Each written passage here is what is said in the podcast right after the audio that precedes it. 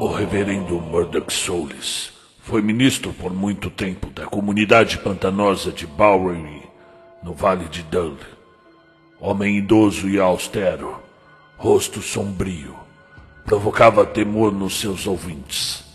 Residiu durante os últimos anos de sua vida sem parentes, nem empregados, nem qualquer companhia humana, na pequena e solitária casa paroquial sobre Hanging Chow. Apesar da serenidade de ferro de sua aparência, seu olhar era selvagem, assustado e incerto. E nos sermões que fazia consigo mesmo sobre o futuro dos impenitentes, parecia que seu olhar havia trespassado as tempestades do tempo e alcançado os terrores da eternidade.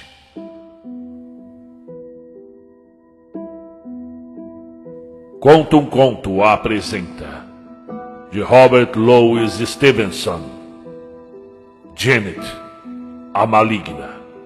Narração Marcelo Fávaro. Muitos dos jovens que vinham se preparar para a temporada de comunhão sagrada eram terrivelmente afetados por sua fala. Ele tinha um sermão sobre Pedro, versículo 8 o diabo como um leão que ruge. Para o domingo após cada 17 de agosto. E costumava superar-se, comentando aquele texto, tanto pela natureza aterradora da matéria, quanto pela sua postura apavorante no púlpito. As crianças sofriam convulsões de terror, e os velhos pareciam mais misteriosos que o normal e passavam o dia todo cheios daquelas insinuações que Hamlet censurava.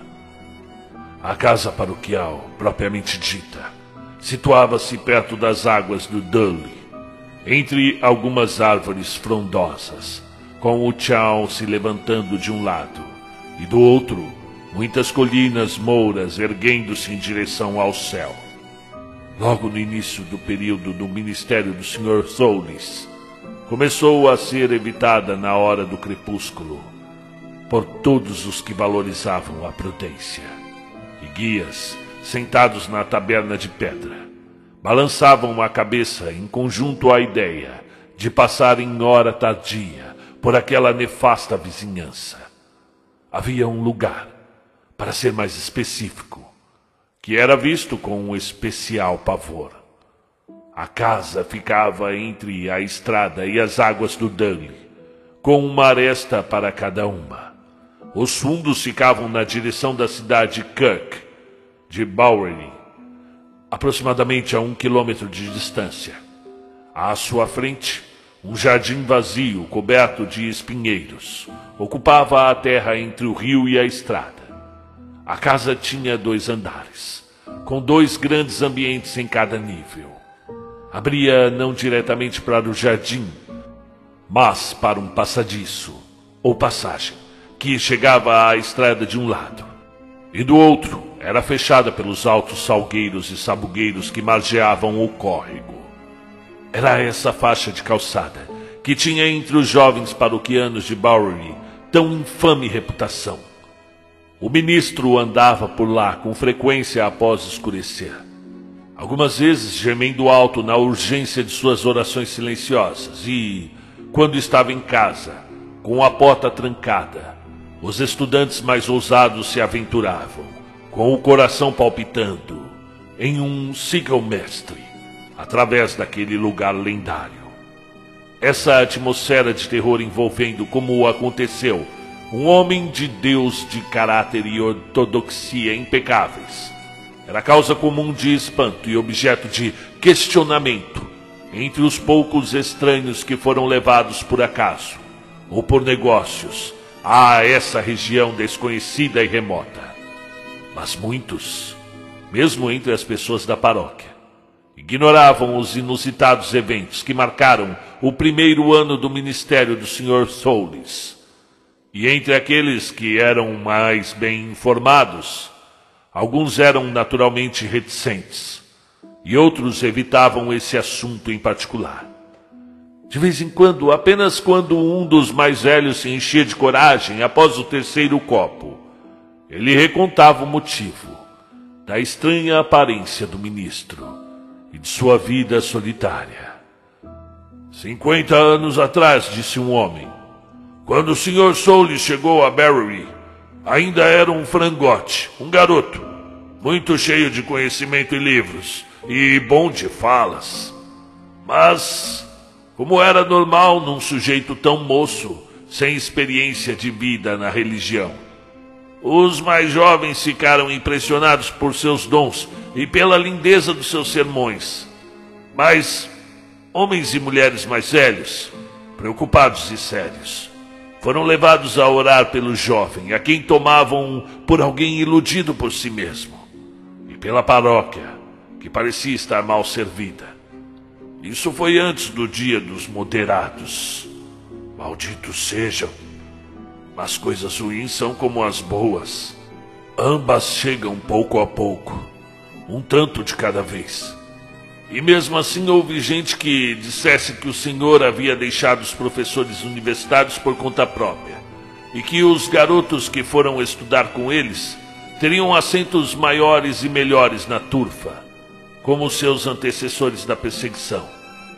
Com a Bíblia debaixo do braço e um espírito de oração em seus corações. Enfim, não havia dúvidas de que o Sr. Soules tinha ficado tempo demais na faculdade. Ele era cuidadoso e preocupado com muitas coisas, salvo as mais importantes. Trouxe um monte de livros, mais do que jamais tinha sido visto naquele presbitério. E que trabalho o carregador teve, pois para ele foi como sufocar no quinto dos infernos. Entre aqui e Kilmac Curley. Eram livros sobre coisas de Deus, claro, ou era como o que diziam. Mas os sérios eram de opinião que seria pouco serviço para tantos livros, uma vez que o alcance da palavra de Deus cabia na ponta de uma manta escocesa. O fato é que o reverendo passava metade do dia e metade da noite sentado, o que era pouco decente, e escrevendo, só isso. Primeiro tiveram medo de que fosse ler os sermões, e logo ficou provado que estava escrevendo um livro, o que com certeza não combinava nadinha com alguém com os seus anos de experiência. Bem, Convinha que tivesse uma mulher decente para limpar a casa paroquial e cuidar de sua comida. Recomendaram uma velha prostituta, Janet McCloud. Eles a chamavam. E o deixaram se cuidar sozinho, até que se convencesse. Muitos lhe aconselharam o contrário, já que a boa gente de Barry suspeitava coisas de Janet. Tempos atrás, ela tinha tido um filho com um soldado e não se relacionava mais com a comunidade havia uns 30 anos. Umas crianças a tinham visto falando sozinha em Keith Lowan, ao entardecer, numa hora e num lugar estranhos para uma mulher temente a Deus. Entretanto, foi o próprio Senhor das Trevas que primeiro falou ao Sr. Soule sobre Janet, e naqueles dias, o ministro teria feito qualquer coisa para agradar a ele. Daí, quando as pessoas contaram que Janet estava possuída pelo demônio, achou que era superstição. E quando citaram a Bíblia e a bruxa de Endor, ele tratou de convencê-las de que aqueles dias eram passado e que o demônio estava misericordiosamente contido. Bem, quando se espalhou pela vila que Janet McClaw ia trabalhar na casa paroquial, as pessoas ficaram preocupadas de os dois ficarem ali juntos. Algumas daquelas boas senhoras não tinham nada melhor para fazer do que ficar junto às suas portas, disparando todas as acusações que tinham contra ela, desde o filho do soldado até as duas vacas de John Thompson. Ela não era uma mulher de falar muito. Normalmente as pessoas a deixavam seguir com sua vida, e ela as deixava seguir com as delas, sem nenhum bom dia nem boa noite. Mas, Quando ficava irritada, tinha uma língua de deixar surdo o moleiro. Ela começava e não havia nenhuma velha história em Barry que naquele dia não atingisse alguém. Não se podia dizer coisa alguma que ela respondia em dobro.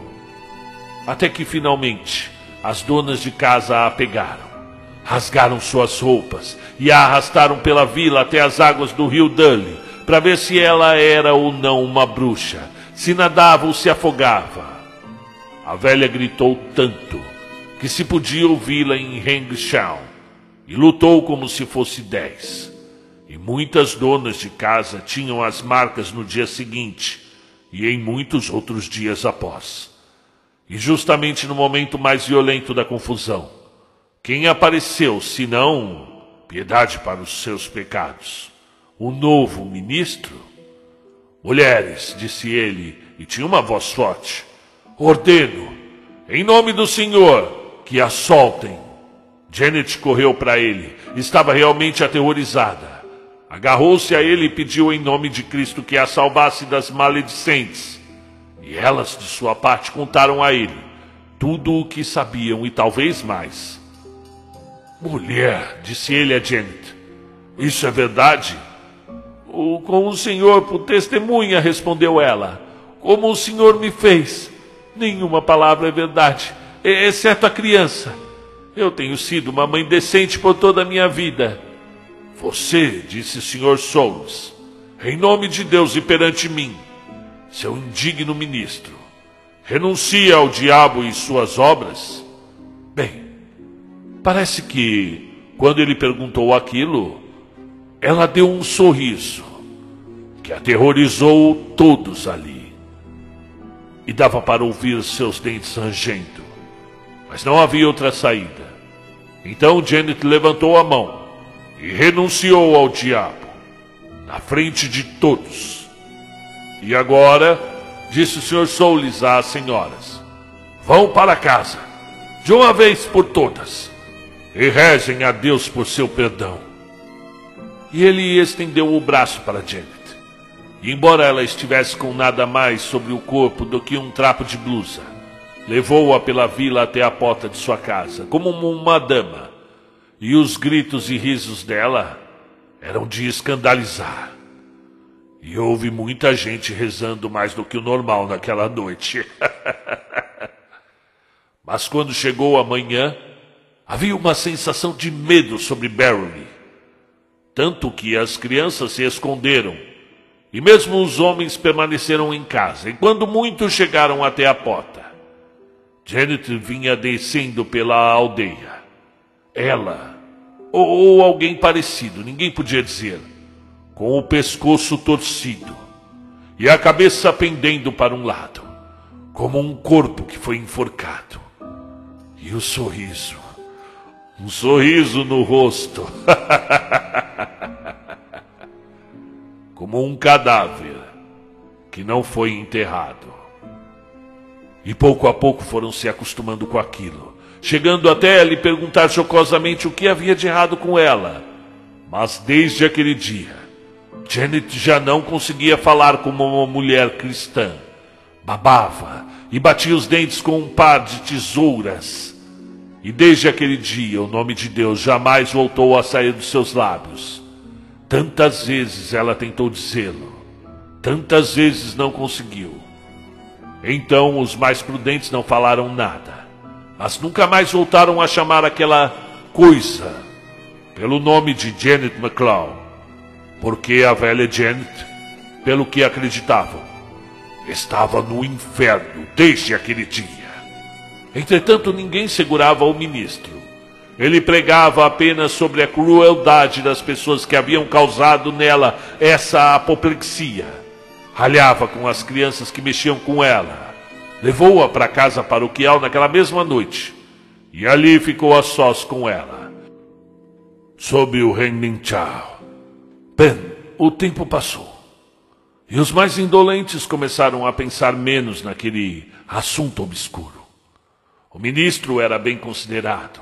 Continuava escrevendo até tarde da noite, pois o povo via o reflexo de sua vela nas águas do Dule após as doze horas. parecia contente consigo mesmo e tão arrogante como quando chegou, embora todos pudessem ver que estava se consumindo. Quanto a Janet, ela andava por toda parte. E se antes não falava muito, havia razão para que agora falasse menos ainda. Não molestava ninguém, mas era uma coisa estranha de ver. E ninguém falava com ela sobre a gleba do ministro, o que era costume em Barry. Lá pelo final de julho, veio um tempo tão ruim como nunca havia acontecido naquele lugar.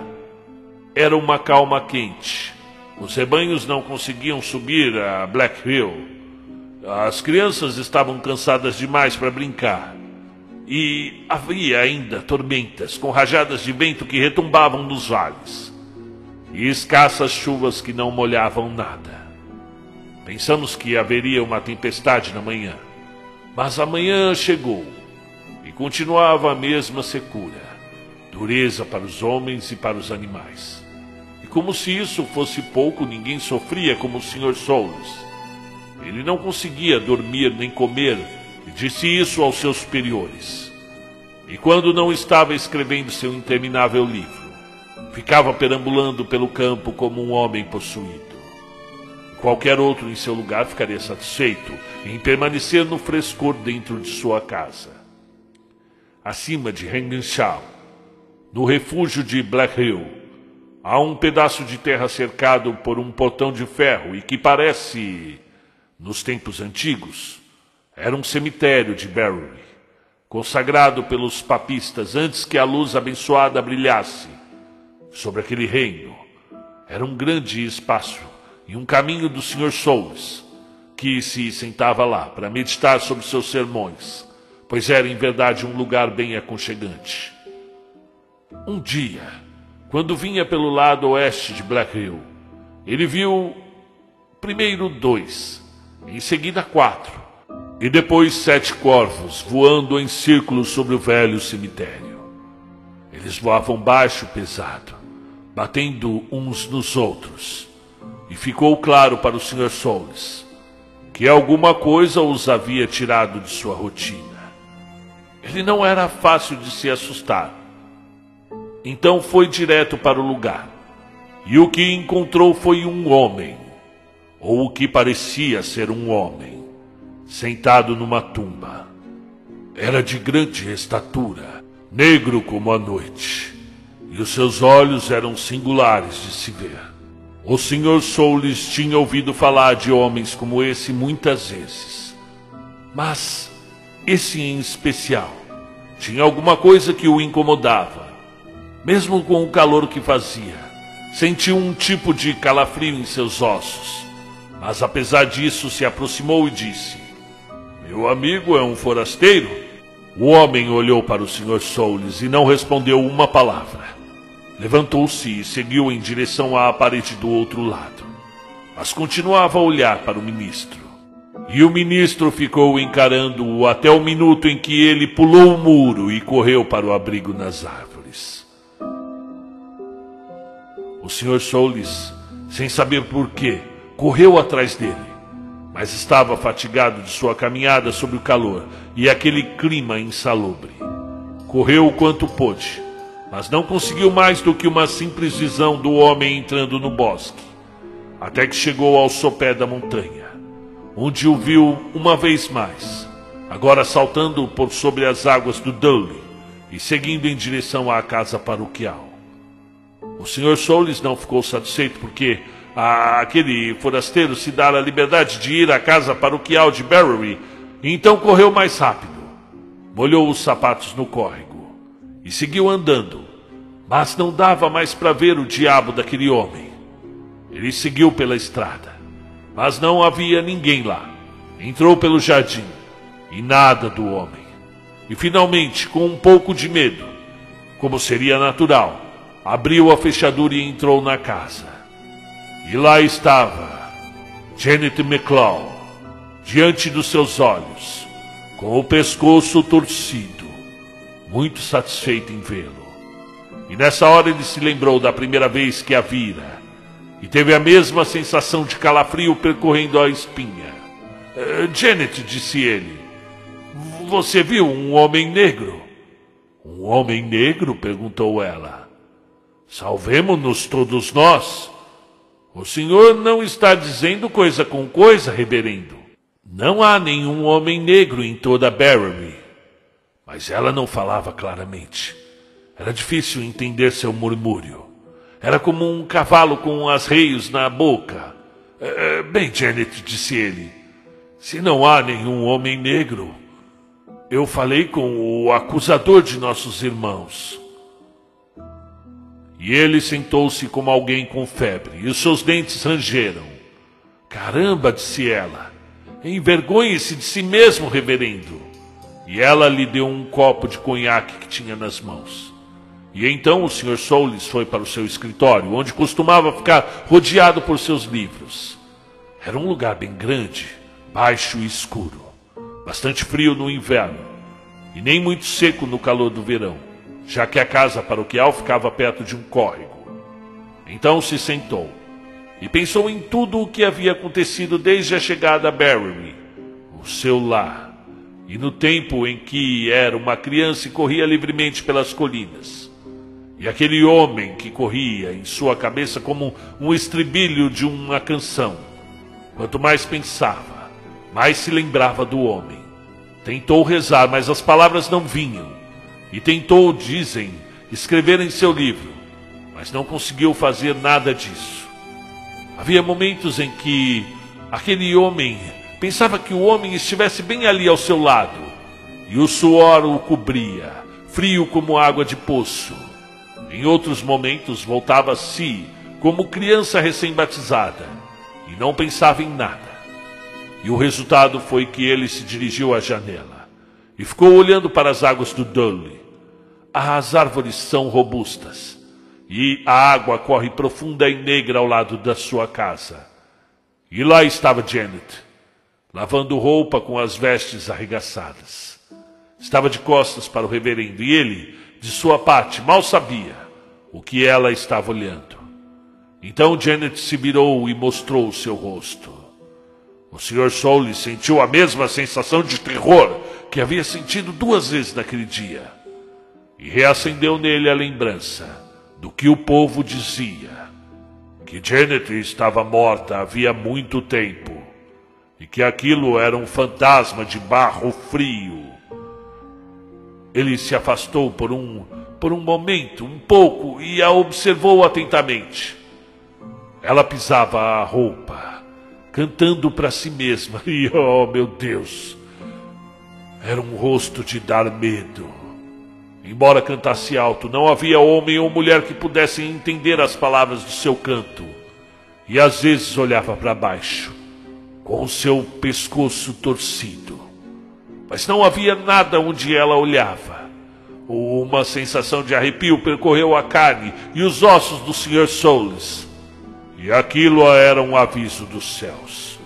Aquela mulher, do pescoço torto, olhando para ele, mas ele apenas culpou a si mesmo por pensar tanta maldade de uma pobre mulher, velha e aflita, que não tinha amigos além dele. Rezou por si mesmo e por ela. Bebeu um pouco de água fresca, pois o seu coração saltava do peito. E foi para a cama ao entardecer. Foi uma noite que nunca será esquecida em Barry, a noite de 17 de agosto de 1712. Havia feito calor antes, como eu disse, mas aquela noite estava mais quente do que nunca. O sol se pôs entre as nuvens muito estranhas e ficou tão escuro quanto um poço. Nenhuma estrela, nenhum suspiro de vento. Não se podia ver a mão perante o próprio rosto. E mesmo os mais velhos tiraram as cobertas da cama e deitaram arfando à procura de fôlego. Com tudo o que tinha na cabeça, era pouco provável que o Sr. Soules conseguisse dormir muito. Ele deitou e se revirou. A cama limpa e fresca ficou quente a ponto de lhe queimar os ossos. Às vezes dormia, às vezes acordava, ora se punha a ver o tempo caminhar na noite, ora escutava um uivo, como se alguém tivesse morrido, ora pensava ouvir fantasmas falando em seu ouvido, ora via lampejos no quarto. Ele desejou, pensou estar doente, e doente estava, mas pouco sabia sobre sua enfermidade. E no final conseguiu clarear seus pensamentos. E sentou-se de camisola à beira da cama e se pegou pensando mais uma vez no homem e em Janet. Não podia dizer como. Talvez fosse o frio em seus pés. Chegou à conclusão de que havia alguma conexão entre os dois e que um deles, ou ambos, eram fantasmas.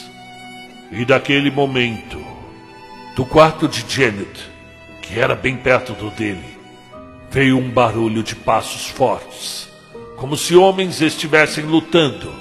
E a seguir, uma batida alta e um redemoinho percorreu os quatro cantos da casa.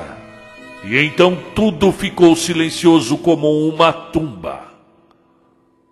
O Sr. Soules não tinha medo nem de homem nem de demônio. Pegou sua caixa de fósforos, acendeu uma vela e deu três passos em direção à porta de Janet. Estava fechada e ele abriu e examinou tudo. Era um quarto grande, tão grande quanto o do ministro, com móveis grandes, velhos e sólidos.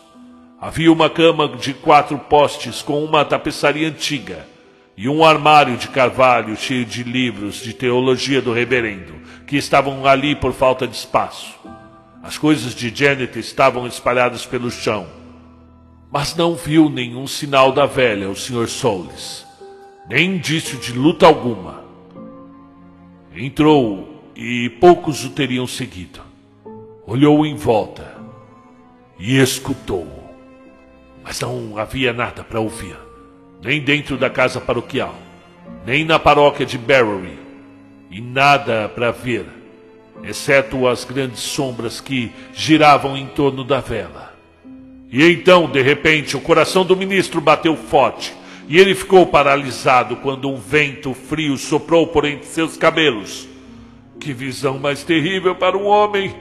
Que visão mais terrível para os olhos de um homem! Lá estava Janet, pendurada em um prego ao lado do velho armário de carvalho, a cabeça caída sobre o ombro, os olhos furados, a língua pendurada fora da boca e os sapatos a uma altura de meio metro do chão. Deus nos perdoe, Deus nos perdoe, pensou o Sr. Soules. Pobre Janet, morta. Deu um passo para perto do corpo, e então seu coração saltou novamente no peito. Que feitiço faria um homem acreditar que ela estava pendurada por um único prego e por um único fio de costura de remendos? Era a coisa mais terrível. Estar só, numa noite com tantos prodígios da escuridão. Mas o Sr. Soules era forte no Senhor. Ele se mirou, saiu daquele quarto e trancou a porta atrás de si. Passo a passo desceu a escada, pesado como chumbo, e colocou a vela na mesa do andar térreo. Não conseguia rezar, não conseguia pensar, estava encharcado de suor e não conseguia ouvir nada além do tum, tum, tum do seu próprio coração. Deve ter ficado lá por uma hora ou talvez duas, não se deu conta. Quando de repente ouviu uma risada ameaçadoramente estranha no andar de cima. Ouvia passos indo e vindo no quarto onde estava o corpo pendurado. E então a porta se abriu. E apesar de tê-la trancado, e a seguir, escutou passos no corredor. E pareceu-lhe que o corpo estivesse olhando para ele ali embaixo. Ele pegou a vela novamente, pois não queria ficar sem luz então, silenciosamente, quando, quanto pôde, saiu da casa e foi para o outro lado da estrada. Ainda estava escuro. A chama da vela, quando a colocou no chão, queimava tranquila e transparente como em uma sala. Nada se movia, a não ser as águas do Dully, sussurrando e murmurando vale abaixo e aqueles passos profanos que desciam a escada dentro da casa paroquial e conhecia perfeitamente aqueles passos. É, é claro, eram de Janet. E à medida que aquela coisa estranha se aproximava, o frio penetrava mais fundo em suas entranhas. Ele entregou sua alma. E a ele fez um pedido.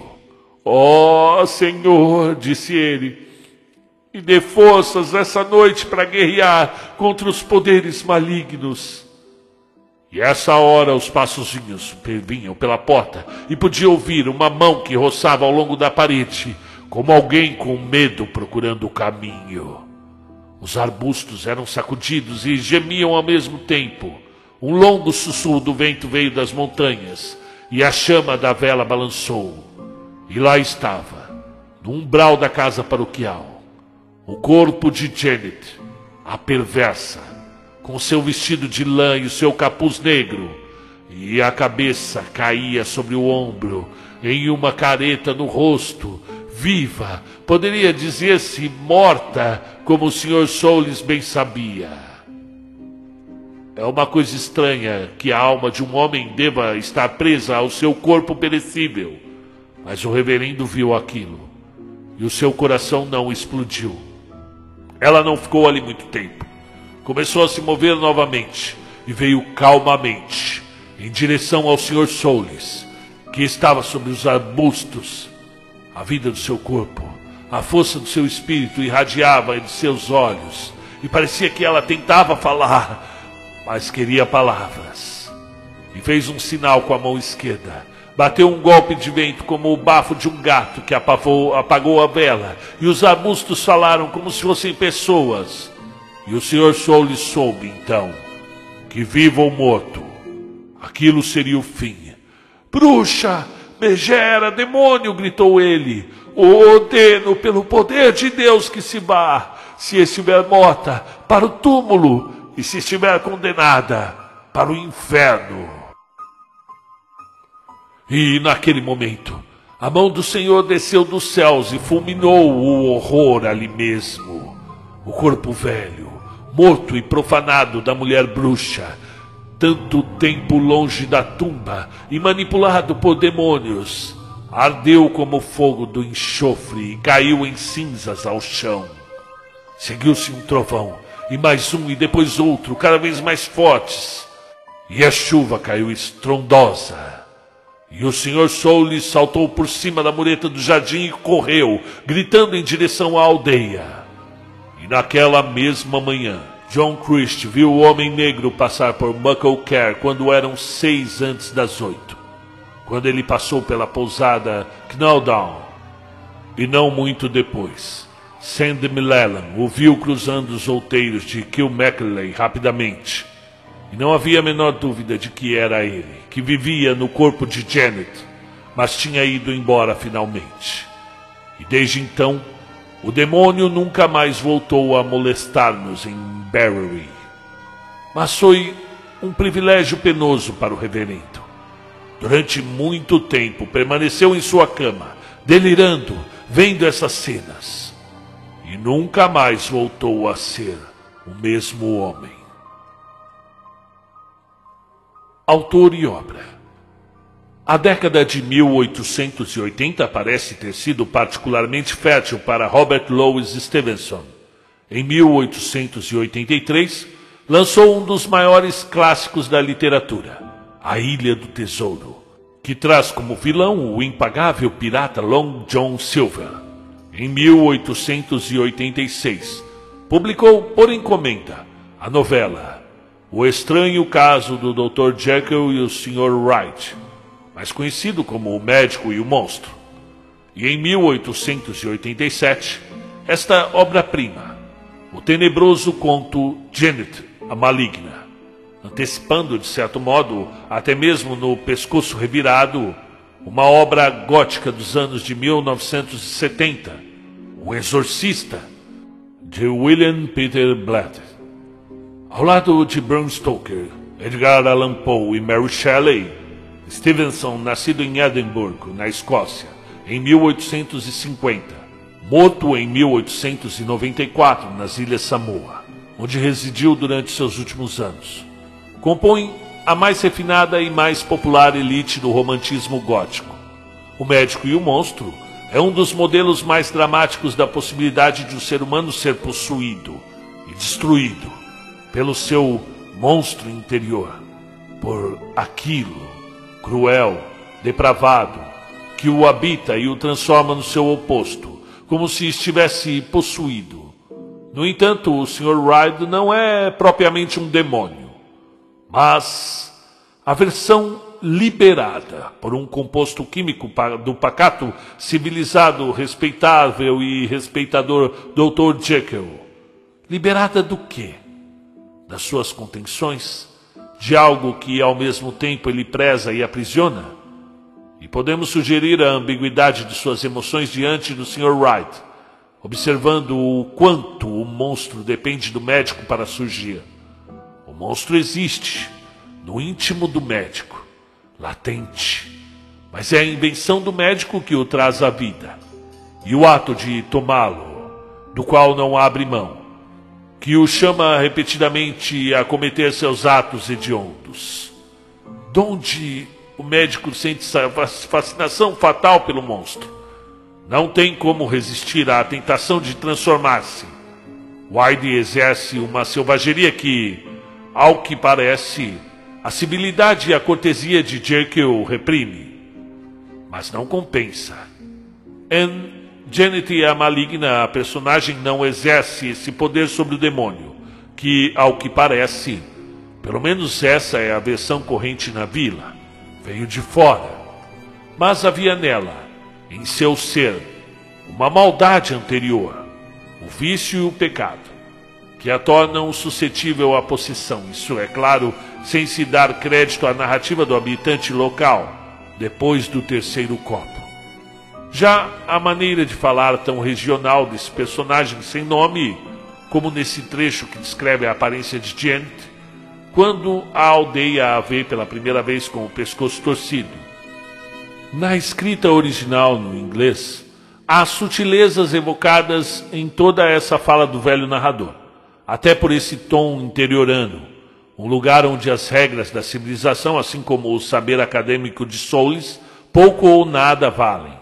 A pantanosa Bowery, no Vale do Dull, seria um ambiente fundamental para a eclosão de um episódio sobrenatural como aquele, de 50 anos atrás, que mudou para sempre o espírito do ministro e o tornou um homem obcecado na imagem de um demônio que ruge.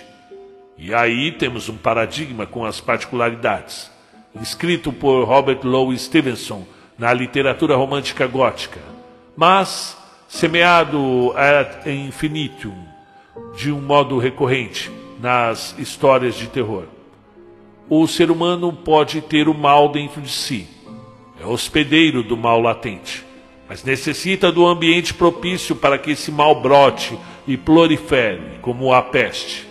Por outro lado, se o mal Henry James era um grande defensor desse estratagema de composição do terror. Pode instalar-se e privilegiar, até mesmo numa simplória vila rural, de vida tão simples e inocente, onde estaremos salvos. Junto com Stephen King e outros mestres de terror, são histórias que fazem o mal surgir da inocência, seja das crianças de A Volta do Parafuso em 1898 seja da doce adolescente Regan do Exorcismo, que nos recolocam diante de uma questão gótica. Se o mal pode surgir daí e desses inocentes, pode surgir de qualquer lugar, de qualquer um, de mim, e essa, é claro, é uma construção muito mais mordaz. No fundo, do que assassinos seriais mascarados e seus sustos, um atrás do outro, numa chacina que vai até se acabarem os personagens dos filmes, ou em versões açucaradas do mal, vampiros herbívoros e congêneres. Janet, a maligna, é para nos oferecer, nos fazer olhar para trás, nem que seja de esguela, para ver se ela está de pé ali, com o seu sorriso nos aguardando. É de arrepiar a nuca, a espinha, de nos fazer escutar estalidos nas paredes. É, enfim, uma obra-prima também pelo notável poder perturbador que o gênio de Stevenson conseguiu lhe imprimir. Muito bem, sejam bem-vindos agora à fala de Marcelo Fávaro. Aqui eu estava simplesmente reproduzindo a fala, eu acredito aqui que seja do Luiz Antônio Aguiar, ele que faz os comentários no final, ele que organizou essas, essa coletânea de contos de horror. Muito bem, esse é o primeiro conto do Robert Louis Stevenson que eu trago para o canal. E é realmente um ultraje isso, porque ele é o pilar do horror. São três uh, grandes escritores aí que o, o próprio Stephen King elencou esses três pilares do horror e do terror, que é Mary Shelley com o seu Frankenstein, Prometeu Moderno, Bram Stoker com o Drácula e o Stevenson com o Médico e o Monstro. Esses três aí. E, e eu vou falar, viu gente? Dificilmente eu fico com medo enquanto eu estou narrando. Eu quase nunca leio o conto antes de narrar. Eu já vou narrando e tendo as mesmas sensações que vocês estão tendo agora. E alguns contos só, o medo do Guido Maupassant me trouxe um calafrio danado. Amanhã vai ser pior do Vitor Abdala, que inclusive a gente conversou esses dias, é um grande escritor nacional. E agora esse do Stevenson me deu um medinho sim quando ela ele uh, entra no quarto, ela tá pendurada na parede com aquela cabeça torta, meu. Você fica com medo, né? Cara, eu tenho um medo de mulher com cabeça torta, assim, caída para o lado. Eu acho que deve ser do exorcista mesmo esse medo. Eu, tanto que eu até coloquei no, no conto do lobisomem, além do lobisomem da mulher torta, digita aí lobisomem, mulher torta, conta um conto. Foi um, escrevi já tem uns dois, três anos. E, e realmente eu tentei colocar no papel o que é esse medo de você sair à noite para ir no banheiro e tá no corredor uma mulher com a cabeça torta, com o pescoço quebrado assim, você tá louco, meu. Você tá é o maior medo do mundo para mim é mulher torta. Eu gostei do conto, bem interessante.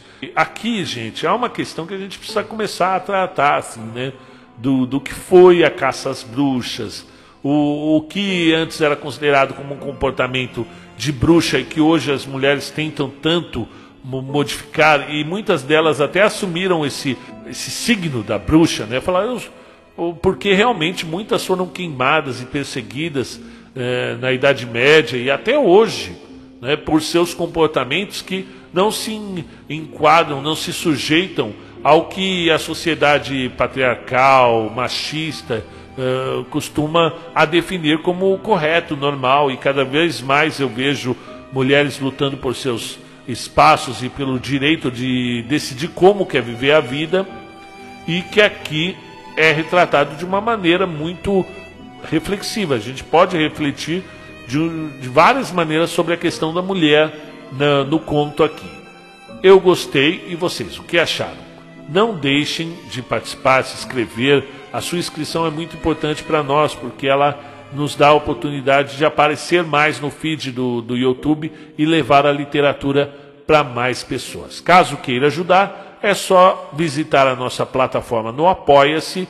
Estamos também na, no PicPay. As instruções estão na descrição do vídeo. Caso você seja um escritor novo, ainda não tem nenhum conto publicado, quer ter seu conto narrado aqui de maneira gratuita, não cobro nada para narrar, só que demora um pouquinho porque a gente está recebendo muitos e-mails. Então, estamos fazendo amizade com os autores, conversando, batendo papo. Traga o seu conto, o e-mail também está na descrição. E vamos fazer aqui uma comunidade literária, porque a literatura ela promove a reflexão e ela é um direito do ser humano.